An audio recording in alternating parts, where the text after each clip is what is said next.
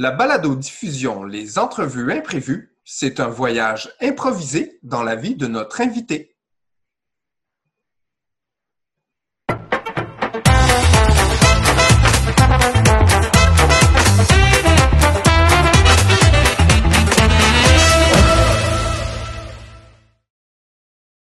Bienvenue aux entrevues imprévues, euh, le podcast où on découvre de vraies personnes accompagnées de leur vie fictive. Alors, nous sommes entourés de plein de gens et euh, quelle est leur fausse vie? On veut le découvrir pendant les entrevues imprévues. Bienvenue à notre premier épisode et euh, nous sommes très heureux aujourd'hui d'avoir notre première invitée qui est Marie-Ève Bouchard. bonjour Marie-Ève, ça va bien? Salut Marc, ça va bien, merci toi. Hey, ça va super bien. Euh, écoute, on est vraiment content de te recevoir. On veut donc, euh, Marie-Ève, pendant cette entrevue, découvrir euh, ta, ta, vie, savoir qui est Marie-Ève Bouchard. On commence donc Marie-Ève, improvisatrice du Saguenay-Lac-Saint-Jean. Euh, aussi, donc, intervenante dans les milieux communautaires, si je me trompe pas, travailleuse sociale, j'ose dire? Ben, je pourrais pas porter le titre, j'ai pas le bac, mais pas loin. OK, pas loin. alors, tu vois, j'aime ça, d'accord? Tu t'appropries pas quelque chose que tu n'as pas encore terminé. Ça, c'est très bien. Ça, c'est excellent. Alors, écoute, on commence, euh, Maria, avec euh, petite euh, bio en partant. Tu es donc né le 30 avril 1995 à Alma, capitale du Lac-Saint-Jean, je tiens à dire. Exactement. Si tu devais, si tu devais nous, nous parler de ce que tu préfères dans la capitale du Lac-Saint-Jean, Alma, c'est quoi? C'est quoi Alma? Ben, en fait, Alma, moi, je, dis que c'est la capitale du lac Saint-Jean parce que, clairement, c'est la plus grande ville du lac, mais je ne pourrais pas prétendre qu'au Saguenay, lac Saint-Jean, c'est la capitale parce que ça va pas sais. Mais pour avoir habité les deux, euh, je dirais que les deux sont intéressants, euh, mais Alma, ce que j'aime bien, en fait, c'est l'ambiance qu'il y a à Alma. Euh, j'aime beaucoup en temps normal, sortir euh, dans les bars, il y a plusieurs euh, microbrasseries, euh, bars, il y a des spectacles au Café de Clocher, au Lion Bleu, à Boîte à Bleuette. C'est culturellement assez intéressant, Alma. C'est aussi très proche là, de tout. Autant d'Olbo, où je joue de l'impro, autant Chicoute, où je joue de l'impro aussi, mais j'en joue pas à Alma. Faut. Alors, je remarque que tu es aussi, donc, entouré de trois frères. Alors ça, ça m'intrigue parce que moi, je viens d'une famille Marie-Ève où on est trois garçons. OK, il n'y a pas de filles, juste des frères. C'est quoi être euh, la seule fille entourée de trois garçons? C'est-tu toi l'aîné? C'est-tu toi la plus jeune? Non, moi, je suis au milieu. En fait, j'ai un frère plus vieux avec qui euh, j'ai un an et demi de différence, avec qui j'ai vraiment grandi. Puis j'ai deux frères qui sont beaucoup plus jeunes que moi, là, 10, 12 ans de différence. Donc, j'ai moins, euh, j'ai moins fait mon enfance avec eux. Moi, j'ai plus été avec mon grand frère. Puis mes petits frères sont apparus par la suite. Fait que mon rôle là-dedans, c'était plutôt d'être euh, la grande sœur qui s'occupe de, changer les couches, puis de consoler, puis de donner le bain et, tout ça. Euh, fait que c'est ça. J'ai trois frères, mais avec quand même un bon décalage. Là. Alors, voilà, je, je, sur une chose. Hein. Tu es né en 1995, d'accord? Moi, je rentrais au cégep pendant que toi, tu naissais. Hein, c'était euh, hein, chacun, chacun son étape de vie, n'est-ce pas? Euh, et euh, donc, tu, ça fait de toi une fan donc, des Basket Boys et des. Fan fini. Fan fini. Fan fini. Basket Boys, Spice Girls, moi, je, je, les connais toutes par cœur. Je les ai toutes faites au karaoké. OK, alors. encore un poster dans ma chambre. Oh, OK, OK. Alors, la question, la question est celle-ci. Est-ce que tu es plus Nick, Brian, AJ, Kevin ou Howie? tu peux pas me demander ça, Marc. Ouais, j'ai pas... je, je suis polygame. Ah, t'es polygame de, des boys band. c'est bon. Ouais, juste des boys band. ça, c'est bon. alors, je vais, je vais aller encore un peu plus loin. OK? Je vais, je vais t'envoyer le challenge un peu plus loin. T'es-tu plus Ginger Spice, Posh Spice, Scary Spice, Sporty Spice ou Baby Spice? Mais ben, clairement Baby Spice. J'ai toujours été euh, comme le bébé dans, dans mes amis. J'ai toujours été la plus jeune. Euh, puis ça, Baby Spice, c'est moi. ouais, oui, ben oui. C'est en plus. On pourrait même dire, vu que hein, tu euh, aimes les boys bands, que tu es polyspice. On pourrait dire que tu es polyspice. comme on dit. C'est excellent. Alors, euh, tu as été... tu as fait tes études secondaires à Camille Lavoie, une école que je connais bien, que je suis allé plusieurs fois, auquel je suis allé plusieurs fois. moi, il y a une chose dont je veux te parler de l'école secondaire Camille Lavoie. c'est la murale la murale de Michel Barrette. Euh, à chaque fois que je vais à Camille Lavoie, je, je suis obsédé et pas nécessairement positivement par la gigantesque murale de Michel Barrette, euh, grande vedette, euh, humoriste et conteur donc de la région. c'est quoi ta réaction face à cette murale-là? C'est ben, ah, quelque chose. C'est une, belle muraille, hein, drôle, hein, mais c'est comme on est vraiment fiers que Michel Barrette, il, ils viennent d'Alma, puis qui a été à l'école Camille Lavoie. Fait qu'on l'a comme mis sur le mur. Je ne sais pas qu'est-ce que lui en penserait de cette muraille-là, s'il se reconnaîtrait euh, là-dedans. Elle est assez grande, elle est assez impressionnante. Hein? J'ai essayé d'avoir, d'avoir des commentaires de Michel Barrette là-dessus. Été incapable. Aucun retour d'appel. J'ai contacté son agent. Euh, non, aucun retour. Rien, pas en tout. Et en effet, j'aurais aimé ça avoir son opinion sur la murale c'est drôle parce que moi, quand j'ai commencé mon secondaire, elle n'était pas là, la murale. Les murs étaient très blancs, toutes plates. Et quand j'ai fini mon secondaire, elle y était. Fait que j'ai comme vu la muraille arriver, dans le fond, sur les murs du secondaire. Puis j'ai vu toute son évolution, là, euh, les traits au crayon, la couleur qui a été ajoutée, le texte euh, très touchant, là, euh, citation de Michel Barrette. Puis moi, c'est comme si Michel Barrette, il avait toujours fait partie de ma vie, mais en périphérie, il ne sait pas, dans le fond, qu'il avait partie de ma vie. Quand j'étais jeune, euh, c'est un humoriste que mon père aimait beaucoup. Quand j'étais jeune, j'avais déjà interviewé quand j'étais au primaire. Euh, je, savais qu'il faisait un spectacle dans le coin, puis on avait comme, je me souviens plus dans quel cadre, un projet de primaire, il fallait qu'on fasse des interviews pour la radio. Puis moi, j'avais écrit euh, à la salle de spectacle pour avoir contact avec Michel Barrette. J'avais réussi à, aller le voir après son spectacle pour aller l'interviewer. Puis j'avais posé comme plein de questions super anodines qu'une jeune femme de 9 ans peut poser, genre, c'est quoi ta couleur préférée? Puis, euh, c'est ça, il y a comme...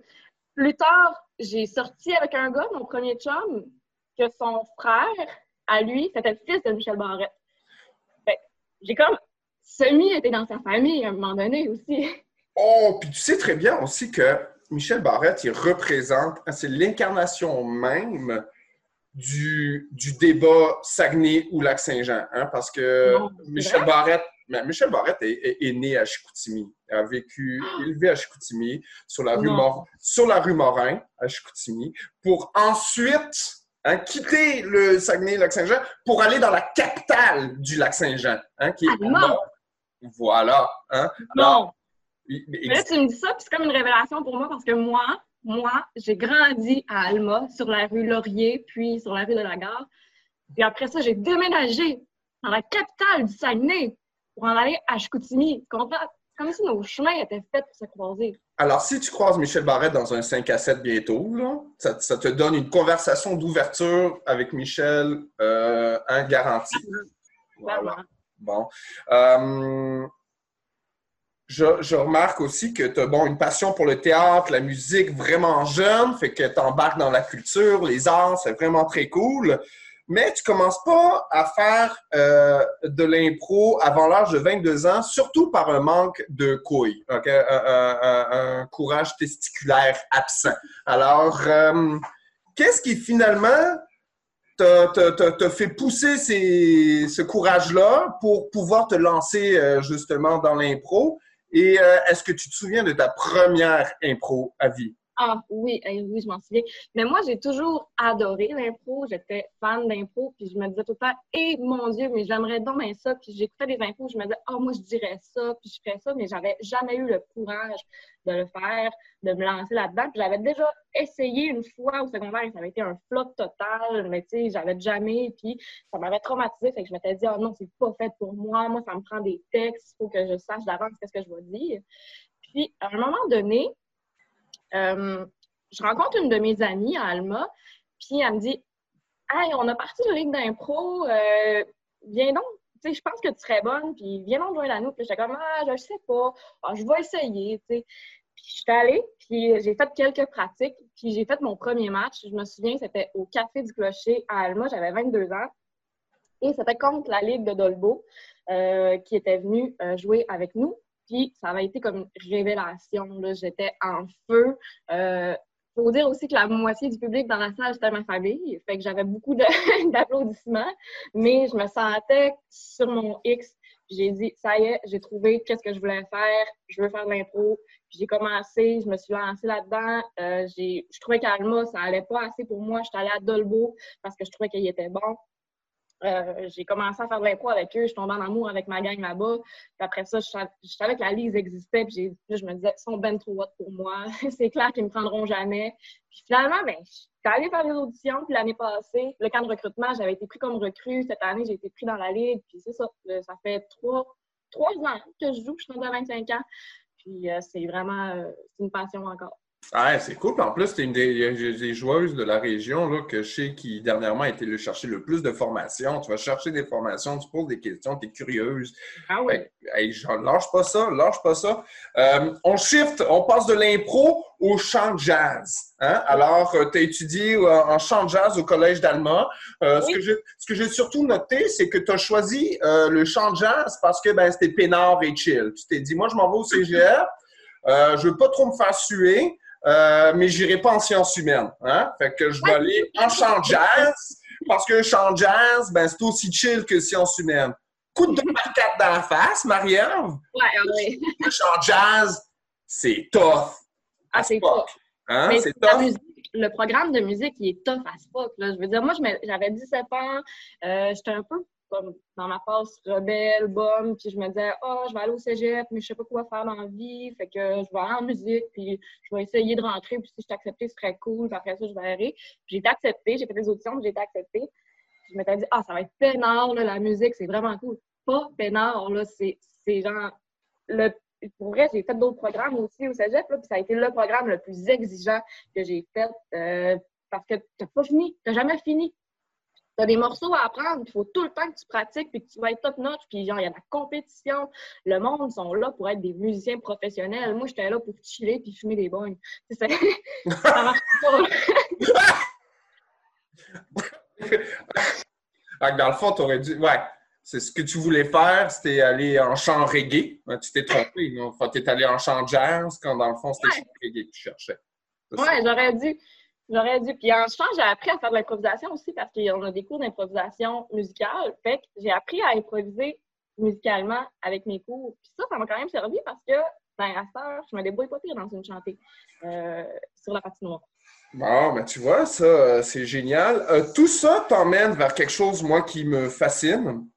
Euh, D'abord, ta passion de l'époque qui est le tricot. OK? Donc, tu as, une passion à l'époque qui est pour le tricot. Euh, As-tu fabriqué beaucoup de pantoufles? T'étais-tu plus pantoufles, foulard, euh, chandail? Je dois dire que c'est une passion qui révolue d'abord. Je, ne prends plus de commandes, je ne fais plus de tricot. Euh, il s'est passé quelque chose entre le tricot et moi qui a fait un bris dans les mailles. Euh, puis j'en fais plus du tout. D'ailleurs, ça c'est dit. Mais euh, à l'époque, je, tripais tellement tricot que des fois, je foxais mes cours. J'avais comme trois jobs. Euh, j'étais en appart, j'étais au cégep. Puis, euh, des fois, je rentrais même pas travailler parce que fallait que je tricote mes foulards. J'avais des, des tutoriels qu'il fallait que j'écoute. Puis, j'étais vraiment dedans. C'était comme, je binge-watchais mes tutoriels, tu comprends? pour faire mes tricots. Je tripais vraiment là-dessus. Ah, wow! Écoute, euh, et donc, tu t'apprends le chant jazz, tu développes une passion pour le tricot, ça t'ouvre l'avenue de la mandoline. OK? Moi, la, mandoline, personnellement, je l'utilise énormément pour les pommes de terre et les carottes. euh, J'en ai jamais joué. Hein? Euh, je sais pas le son que ça fait une mandoline. Qu'est-ce qui t'a emmené vers la mandoline? Euh, ben, pourquoi cet instrument-là en particulier? La mandoline, qui est un instrument de musique et un instrument de cuisine, n'est pas le même. Ouais. Euh, ça porte le même nom. Il ne faut pas, jouer de la mandoline avec les doigts quand on fait de la cuisine parce qu'on risque de se couper. Juste euh, pour un public. Oui, et c'est d'ailleurs une inspiration, je peux sais, pour la, la, dernière série de Star Wars, euh, de Mandalorian. je suis tellement pas une fan de Star Wars. J'en ai écouté aucun. je suis vraiment pas susceptible. Puis même que ça insulte mon chum parce que ma il a voulu m'en faire écouter. Je me suis endormie devant le film. Et là, il est comme Non, mais c'est un sacrilège, tu peux pas t'endormir dans Star Wars. suis comme non. Euh, je comprends ton chum un peu. Euh, je pense que ça va me comprendre, moi. non. Fait que, ouais, c'est ça, je joue de la mandoline, mais en secret, en fait. J'ai jamais affiché vraiment cette, euh, ce don-là que j'ai eu parce que c'est vraiment un don. Euh, la première fois que j'ai mis mes doigts sur l'instrument de la mandoline, c'est comme si je le savais quoi faire avec. Ouais. C'est venu tout seul, puis euh, la passion est arrivée aussi, tout le, côté folklorique de l'instrument je me suis mis à, ça, à jouer puis me faire reconnaître. D'ailleurs, je, note quelque chose parce que là, tu viens juste de dire je joue la mandoline en secret. Euh, je tiens à, souligner que c'est un secret quand même que euh, tu partages avec les canailles, Lisa Leblanc, avec Podcast, Mara Tremblay, Bernard Adamus. Et bien sûr, ben, ton copain qui est dans Chasse Pareil aussi. Donc, tu as ce secret que tu partages avec, avec plusieurs noms connus de la musique québécoise. Oui, mais eux, eux me connaissent. Mais moi, je l'ai toujours dit, moi, je cherche pas le, famous, je cherche à vivre dans l'ombre.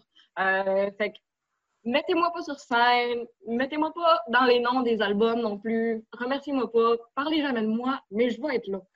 Euh, c'est comme le deal qu'on a. Fait que je suis sur tous les, euh, les artistes que tu as nommés, j'ai tous collaboré avec eux euh, pour faire des solos, notamment sur leur album. Puis des fois, ça arrive que j'en fais en live, mais jamais sur scène. Je joue soit derrière le rideau ou des fois même à partir de chez nous. je joue.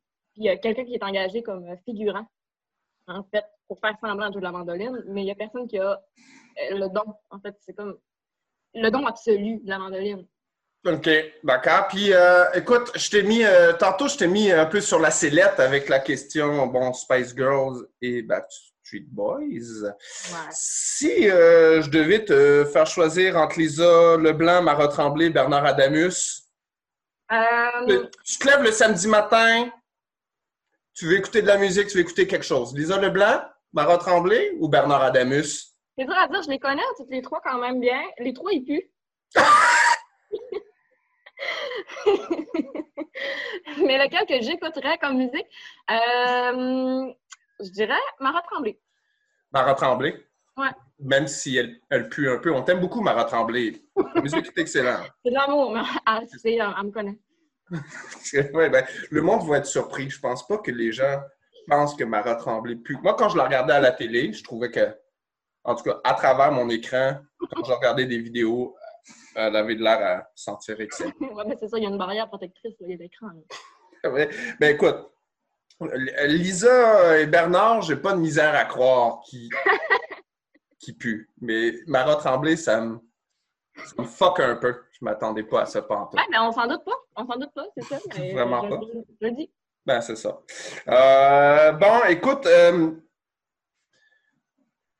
tu as une vie de famille, euh, tu es récemment maman d'ailleurs, félicitations, euh, qu'un petit garçon à la maison, euh, un chum qui est actif et musicien, plein de belles vies chez vous et tout ça. t'aimes l'impro, t'aimes la musique, mais tu as d'autres passions. Puis une de tes passions, c'est déchiffrer des dialectes anciens. Ouais. Quels sont tes dialectes anciens préférés et quels sont les secrets que tu découvres que nous, simples mortels, ne connaissons pas? Ben, là, dans le fond, je t'arrête tout de suite. Je ne peux pas aller trop loin dans les secrets euh, parce que moi, je suis régie par le, secret professionnel des défricheurs de dialecte. Euh, fait qu'il faut que je fasse attention à ce que je vais dire, mais il y a quand même certaines choses que j'ai le droit de dire. D'ailleurs, euh, moi, ce que je m'intéresse beaucoup ces temps-ci, c'est les dialectes égyptiens. Donc, les hiéroglyphes, tous les dessins qui ont été faits à l'époque, des fois qui semblent très, très banals. Là un bonhomme allumette, un œil, une pyramide, mais tout ça, ça veut dire des messages, là. Marc, t'as pas idée à quel point ça va loin, là. On ne sait pas. Euh, le passé, là, ce qui, se passait dans le passé, là, on n'a pas idée comment c'est intense. Mais je peux pas en dire plus. OK. Moi, j'ai une question pour toi. Je me suis acheté une manette, euh, une télécommande universelle. J'ai perdu le, j'ai perdu le petit, euh, le petit papier qui explique comment la faire fonctionner. Dans ces dialectes anciens, y a-tu quelque chose à quelque part qui t'explique comment juste recéter ta manette de télé? Oui, euh, dis-moi, le modèle de ta manette, c'est quoi? Ben, moi, c'est une Toshiba, une manette Toshiba euh, universelle. Je peux normalement contrôler ma télé, mon air climatisé avec ça aussi et charger mon téléphone cellulaire. Mais j'ai plus, j'ai plus la, la feuille de- d'explication de comment le faire fonctionner. Moi, je viens de faire des recherches rapides là, dans mes logiciels euh, de dialecte ancien. Mon Mhm. logiciel s'appelle euh, Google. Euh, Ce vieux logiciel, oui. et j'ai réussi à trouver un manuel d'utilisation de la manette universelle Toshiba. Euh, je vais te l'envoyer. Hey, envoie-moi ça en lien. euh, les Égyptiens, là. Hein? Vais mettre le lien hein, euh, dans les commentaires. là. Ben oui, écoute, exactement. Écoute, il était fort en architecture puis en télécommande, on le sait très bien. Alors, euh, euh, donc, euh, aussi, euh, je remarque que des fois, tu, euh, tu as une vie qui est spicy comme le paprika, mais quand je t'ai posé la question euh, quelle Spice Girls tu es, tu as choisi Baby Spice au lieu de... Hein, euh. Spice, spicy, spicy, spice, spice, girl, spice. Euh, Tout ça, Ouais. Je déblatère, mais tout ça vient de là. Comment ça que tu as une vie épicée de même? Ben, en fait, ça vient de ma passion pour la cuisine. Euh, j'ai développé ça. Ça fait longtemps que j'ai cette passion-là, mais beaucoup dans le confinement, je me suis mis à cuisiner beaucoup et à découvrir le secret des épices, le secret des saveurs et euh, faire des, des formations. En tout cas, vous savez, moi, quand je suis dans quelque chose, je me mets à faire plein de formations puis à, à m'instruire. Fait que là, j'ai fait la même chose pour la cuisine et euh, ça a épicé ma vie. Bon, super, génial. Puis, bon, écoute, là, on va tomber un peu dans. Tu as de l'épice dans ta vie via des formations de cuisine, mais tu as des épices dans ta vie aussi par rapport à, à des choses qui se sont passées dans ta vie et j'ai pris quelques petites notes. Euh, tu t'es déjà fait voler tes sous-vêtements? Oui. de ta corde à linge. Ah oui. Ah, ça, là, c'est toute, euh, toute une anecdote. Puis, euh, ça fait trois ans que ça s'est passé et j'ai encore de la misère à m'en remettre. Euh, dans le fond, c'était l'été. Puis, j'avais euh, fait ma brassée de lavage, puis j'avais étendu mon linge sur la corde à linge. Euh, puis, je me souviens que c'était une soirée, là, tu sais, il fait noir tard, l'été. C'était en début de soirée. Puis là, bon, ça filait pas. Fait que là, mon chum me dit, ah, viens, on va aller au camp du draveur, on va aller prendre une coupe de drink, puis manger, puis après ça, ça va changer les idées. Fait que là, on sort, tu sais, puis en revenant, ben, il était tard, il faisait noir. Fait que je me dis, ah, fuck, le linge, je vais le ramasser demain, de toute façon, il peut pas. Fait que je laisse mon linge sur la corde à linge toute la nuit. Puis, euh, on se couche. Et le lendemain matin, je me lève. Puis, bon, euh, je fais mes affaires, je décroche mon linge. Puis là, en décrochant mon linge, il y a des épingles toutes seules qui restent. Euh, pas de linge. Mais, sur le coup, je remarque pas, tu sais, quel linge qui, qui était là. Puis là, à un moment donné, je me dis, mais il me semble que j'avais des bobettes dans mon lavage. Parce que moi, à l'époque, je faisais mon lavage aussi seulement quand j'avais plus de bobettes. Fait que j'avais toutes mes bobettes qui étaient accrochées sur la corde à linge. Puis là, là j'allume, puis je me dis, oh, mes bobettes sont plus là. Je me suis fait voler toutes les épingles qui étaient tout seules. C'était toutes les épingles où il y avait des bobettes accrochées. Mais tout mon linge était resté là. Fait que je me suis fait voler mes bobettes pendant la nuit. Ça, c'est super freak. Puis en plus, ma corde à linge, moi, elle, était dans ma cour. Là. Euh, fait qu'il fallait vraiment que tu viennes dans ma cour pour voir que tu ne pouvais pas te promener dans la rue puis voir que j'avais du linge accroché. Fait que pour vrai, là, ça, c'est vraiment freak. J'ai eu beaucoup de peine parce que c'est beaucoup de bobettes, puis ça vaut cher, des sous-vêtements. Colin, on s'attache à nos sous-vêtements, on y fait attention. Puis ça m'a coûté genre 400$ piastres me refournir en, en, en bobettes parce que j'utilise des sous-vêtements de qualité, Colin. Puis à ce jour, j'espérais encore que c'est un de mes amis qui m'a fait une blague, puis d'ouvrir la porte, d'avoir une boîte dans mes pieds avec toutes mes bobettes. Euh, ouais, je veux pas péter ta bulle, mais il y a un freak qui a porté, il y a un freak qui a porté Mais j'y ai pensé. dans sa C'est maison. vrai, parce que là, je me suis dit, ça n'a pas de bon sens. Fait qu'à un moment donné, j'ai appelé la police, tu comprends? Parce que là, sur le coup, je me disais, tu sais, c'est juste des bobettes, je m'en fous, mais si c'est un freak qui se promène, puis qui m'épie, qui attendait de mes bobettes, ou qui c'est un voleur de bobettes en série, tu comprends, il faut qu'il se fasse pogner. C'est assez, là, le, sniffage de bobettes euh, délinquant. Fait que j'ai appelé la police. La police est venue chez nous, j'ai fait une déposition. J'ai pas eu de nouvelles par la suite, mais j'ai fait ma job de citoyenne. Tu as bien fait d'appeler la police parce que tu sais que dès que le, vol de bobette, là, ça se règle dans les premières 72 heures. OK? C'est- Si tu ne communiques pas avec la police dans les premières 72 heures, tu n'as presque pas de chance de retrouver tes sous-vêtements. Tu as fait la bonne chance. Bon, malheureusement, tu n'as pas retrouvé tes sous-vêtements. Mais je tiens à te soulever mon chapeau, tu as fait la bonne chose en contactant la police. Euh, deuxième chose aussi, écoute, tu écris des nouvelles érotiques, mais tu as un pseudonyme, Coquette en flanellette. Et moi, je suis un très grand amateur des nouvelles érotiques de Coquette en flanellette. Je ne savais ah, pas. Je ne savais pas. Je ne savais pas que tu étais coquette en flanellette. J'en avais un lecteur mensuel. Que c'est moi. C'est moi. C'est moi, Marie-Ève, je ne savais pas.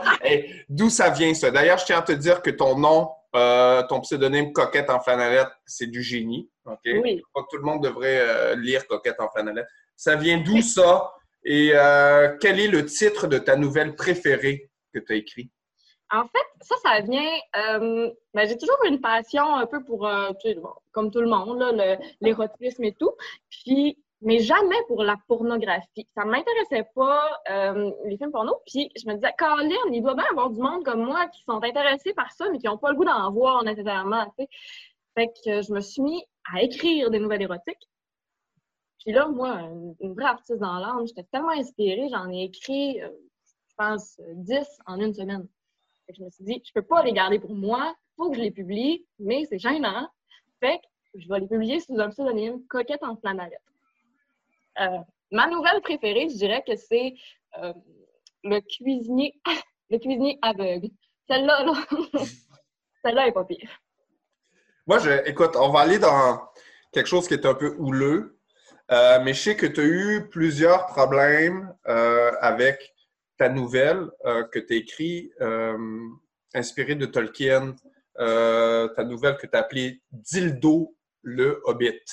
Ça t'a fait beaucoup de, ça t'a fait beaucoup de problèmes. Euh, je sais qu'il a fallu que tu arrêtes d'écrire pendant un petit bout. Comment ça s'est conclu, cette histoire-là? Et euh, moi, je te lève mon chapeau, le Dildo le Hobbit, euh, c'est pour moi, pour moi, c'est ta nouvelle la plus intéressante. Je veux dire, qui, qui fait un conte érotique dans un milieu médiéval fantastique, avec le beau personnage Gland d'Alf Leblanc, qui est incroyable. Euh, mais ça t'a emmené des problèmes. Comment ça s'est comment ça s'est conclu ça avec la famille de Tolkien puis Peter Jackson ah, tout ça, ça? a été compliqué là. Je pense qu'ils ont interprété ma nouvelle comme si je riais de l'œuvre principale alors que moi je lui faisais un honneur.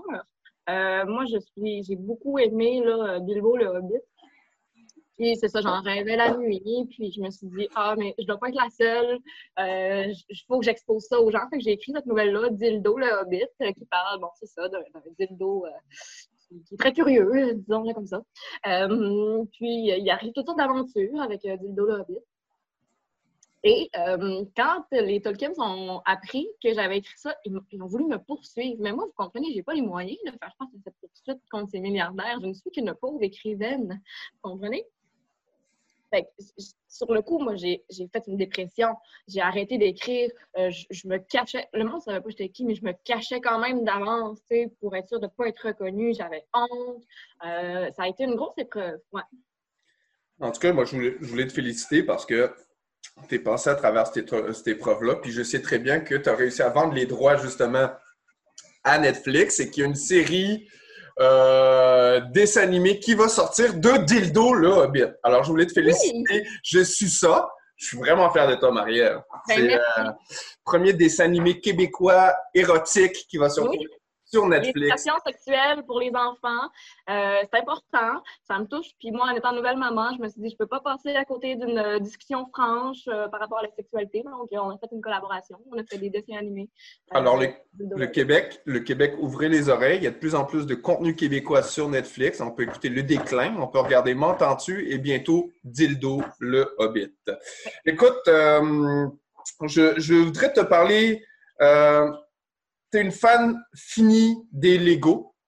Euh, et je sais pertinemment que tu as une extrêmement grosse affiche euh, donc, du créateur des Lego, Ole Kirk Christiansen, dans ton salon.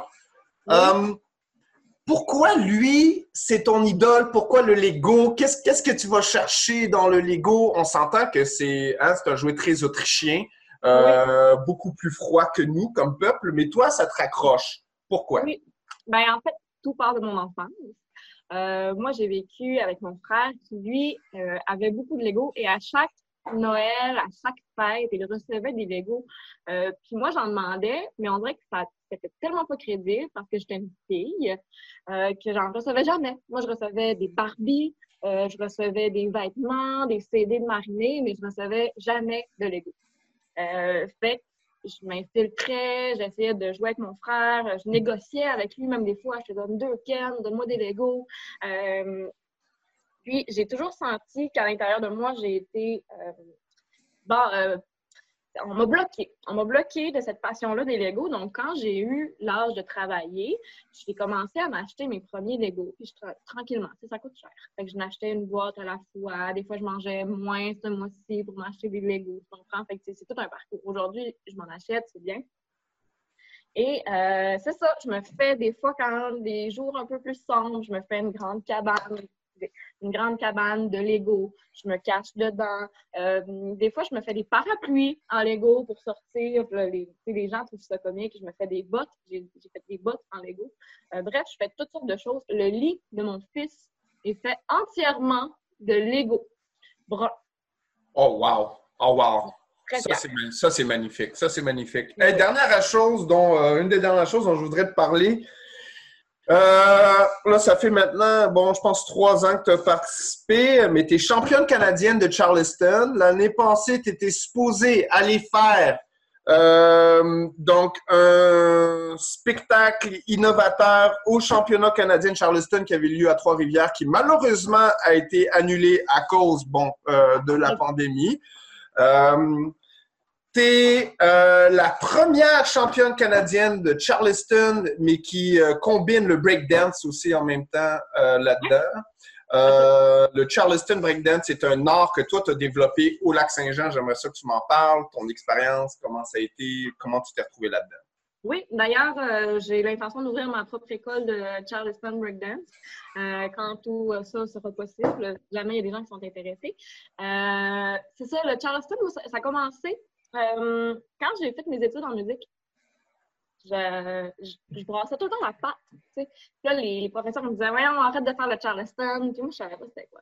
Et à un moment donné, j'ai dit Je vais aller voir c'est quoi le Charleston. Puis j'ai fait comme Eh, mais c'est moi ça. Fait que je me suis mis à en danser. Je peux, je peux vous faire un exemple. Je sais qu'on ne verra pas, mais je peux faire un exemple quand même. Ça te tente-tu? Ouais, vas-y. Hey, vas-y. Euh, la plateforme est à toi. Euh... Tapez les mains, OK? Ah, là, je décris Marielle parce que, ouais, voilà, tu vois, elle a fait un petit. Elle, c'est écœurant. Elle a mis comme le robot, OK, à l'intérieur d'un kick de jambe. C'est écœurant. Ouais, ça, c'est toute une passe, là. Ça a l'air de rien comme ça, mais c'est des années de pratique. Ben, écoute, euh, on est fiers de toi, puis euh, je trouve ça dommage pour Trois-Rivières qu'ils aient eu la chance de te rencontrer l'année passée. Hein? Euh, puis on souhaite au championnat canadien de swing de revenir très rapidement. Euh, surtout quand on a des représentants comme Marie-Ève Bouchard euh, qui, euh, qui y participent. dernière chose, tu, tu, collectionnes les, les bouchons de bière. Tu en as 12, 000, 12 463. Variétés différentes. Oui, c'est ça. 12 463 différents. tu viens du lac Saint-Jean. J'imagine que c'est à cause de ça que tu as une passion pour la bière? Oui, ben, tu sais, c'était pas long. On les ramassait quand j'étais jeune. Je faisais juste me promener dans la rue. Il y en avait tout plein, là. Euh.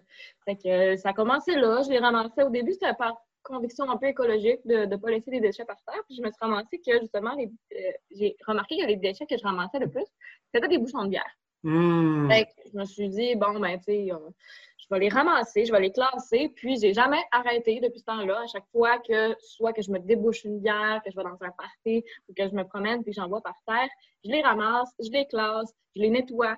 Euh, je fais toutes sortes de choses avec. J'ai fait des boucles d'oreilles avec des bouchons de bière. J'ai fait un, un, siège euh, rétractable avec des bouchons de bière. J'ai compris toute la mécanique. C'est malade. J'ai cru comprendre qu'en plus, après avoir fait le lit en Lego pour ton fils, tu as fait son siège de char en bouchon de, bouteille de bière, c'est ça? Oui, Oui, je le recouvre d'un drap quand même parce que c'est pas légal. Non. Et je veux avoir l'air légal. Mais j'ai fait son siège en bouchon de bière. Oui. Merci, Marie-Ève, euh, d'avoir participé à l'entrevue imprévue. Euh, ça nous a fait plaisir de te découvrir. Euh, notre premier épisode sera bientôt disponible. Et si en attendant, vous voulez découvrir Marie-Ève Bouchard sur les euh, planches euh, d'improvisation, ben euh, ça revient bientôt. Je ne vous donnerai pas de date précise, mais ça revient bientôt. Et euh, je vous invite à aller voir Marie-Ève sur scène bientôt. Je t'envoie un gros bisou et je te souhaite une bonne journée, Marie-Ève. Hey, merci à toi. Bye. La balado-diffusion Les Entrevues Imprévues est une production de l'Imprévu Improvisation. À l'animation, Marc Guiol. Au montage, Félix Lavoie. Publicité et production, Moira Scheffer-Pinot et Marie-Ève Lemire. Direction artistique, Christian l'Italien.